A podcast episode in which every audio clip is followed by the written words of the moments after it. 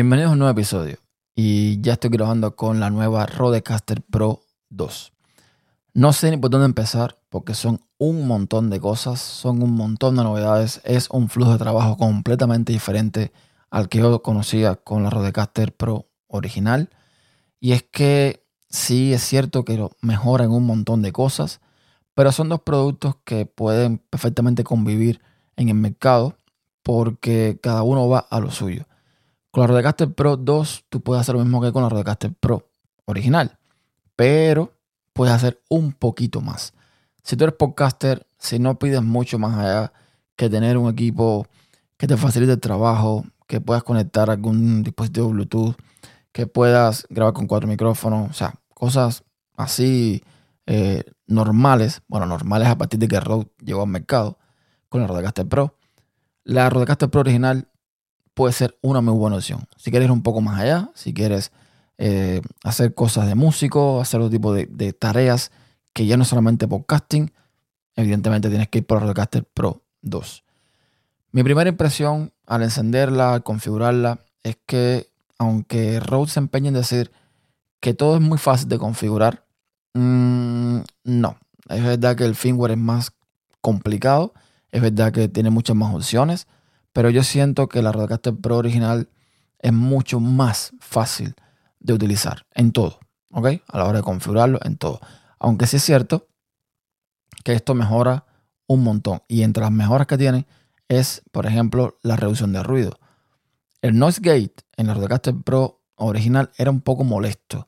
No se sentía natural una vez que tú hablabas y dejabas de hablar el, digamos, el, no sé, el, el espacio ese sin sonido. Hacía un ruido extraño, o sea, había, una cosa extraña. Aquí no, aquí todo es mucho más natural, de hecho lo tengo puesto y no me molesta, no siento que, me moleste. Y como eso hay un montón de cosas más. La calidad del audio, espectacular, o sea, es, un antes y un después. La ganancia, por favor. Yo estoy usando ahora mismo el Rod por Mic. Eh, ya he probado con el Procaster. Se escucha bien, pero este microfonito, este Bon Mic, se escucha espectacular en la Rodecaster Pro nueva. Y lo tengo configurado en unos 50 decibelios de ganancia. Y esto llega hasta 76. Lo he subido sin mucho ruido como hasta 69.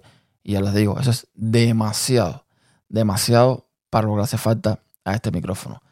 Y como eso hay un montón de cosas. Es cierto, y voy a decir aquí algunas de las pegas que he tenido, mm, que he probado hoy, porque fue que pude sacarla de la caja y empecé a probarla es cierto que dado algunos problemitas raros. Bueno, de hecho, una cosa que notas cuando comparas con la Rodecaster Pro anterior es que cuando tú enciendes esta, es como si encendieras un ordenador. Abres el botón y sale un ruidito como arrancando, eh, no sé si la fuente, ventilador, no sé. Algo está arrancando ahí y hace como un ruidito. Es difícil de explicar, pero ahí está. Y demora un poquito más que la otra de nuevo, es un firmware mucho más complicado, es un firmware mucho más potente. Es obvio que tenga que arrancar más cosas, pero bueno, eso, eso hay que señalarlo. Otra cosa que me pasó es que tuve que, una vez que la configuré, volverla a restaurar. Porque por algún motivo la aplicación que se usa para hacer algunas tareas, que se llama eh, Road Central, eh, por ejemplo, cuando quería poner un archivo de audio en el pad de sonido, se me bloqueaba, se me frizaba no terminaba de funcionar bien. Total, mm, restauré la Rodecaster y ya funcionó perfectamente. Pude pasarle archivos MP3 y .wav rapidísimo, que es otra diferencia con la Rodecaster Pro eh, original. Pasan las cosas súper rápido, pero por algún motivo el fichero en MP3 no se reproduce, aunque está ahí. Y el WAV sí. No sé si será un bug, no sé si será algo que van a corregir.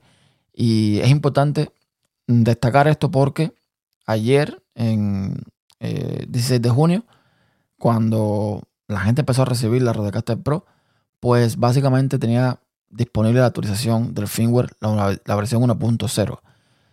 Hoy, un día después, ya está la versión 1.0.2, con lo cual significa que están trabajando en pulir cosas que todavía no están bien, bien pulidas.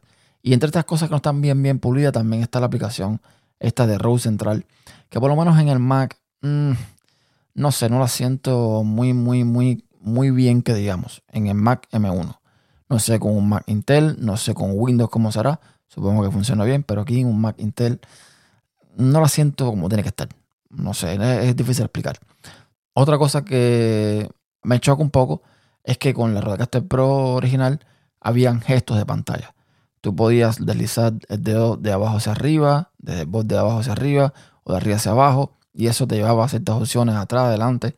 Esas cosas las hemos perdido. ¿Verdad que ahora tenemos un botón, un knob que podemos usar? Eh, tenemos una pantalla más grande, tenemos una serie de cosas, ¿no? Pero son cositas que, ya te digo, tengo que adaptarme al flujo, al flujo de trabajo con esta nueva Rodecaster. Pero les digo que es espectacular, espectacular. A pesar de que eh, mayormente creo que todo es plástico, que la anterior mm, tenía partes que eran más de aluminio. Si mal, no, si no recuerdo, yo no la tengo, así que no puedo tocarla, pero la construcción se sentía bien robusta. Esta, al no ser así, es más plasticosa, pero no se siente mal tampoco. De hecho, los faders de esta se sienten mucho mejor que los de la Rodecaster Pro original. En todo. En el recorrido, en la suavidad, en que no hacen ningún tipo de ruido. En fin. Ya les digo, esto da para muchos temas. De hecho, voy a, ir lanzando muchos podcasts con relación a Rodecaster, con todo lo que se puede hacer. Tenía pensado hacer un video en cuanto a recibiera, explicando eh, las funcionalidades, pero me acabo de dar cuenta, bueno, me acabo de dar cuenta, no, me di cuenta en ese momento cuando lo encendí, que no, que esto lleva un tiempo de aprendizaje, que esto lleva un tiempo de adaptación para entender bien cómo funciona todo y ya después a mi ritmo haré el video. Entonces nada, por aquí lo voy a dejar para no extenderme más, pero la sensación, esta primera sensación es sinceramente espectacular. Extraña, porque hay cosas que tengo que acostumbrarme, pero espectacular. Hasta un próximo episodio.